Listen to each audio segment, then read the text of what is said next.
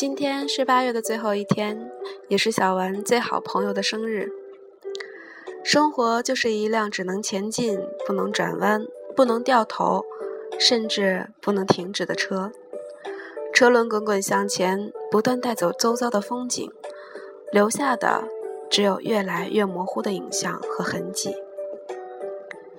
有的人说，生命中遇到的大多数人都是过客。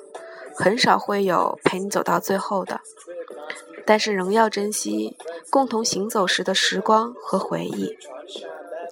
生命的旅途中，也总会有更美的风景出现。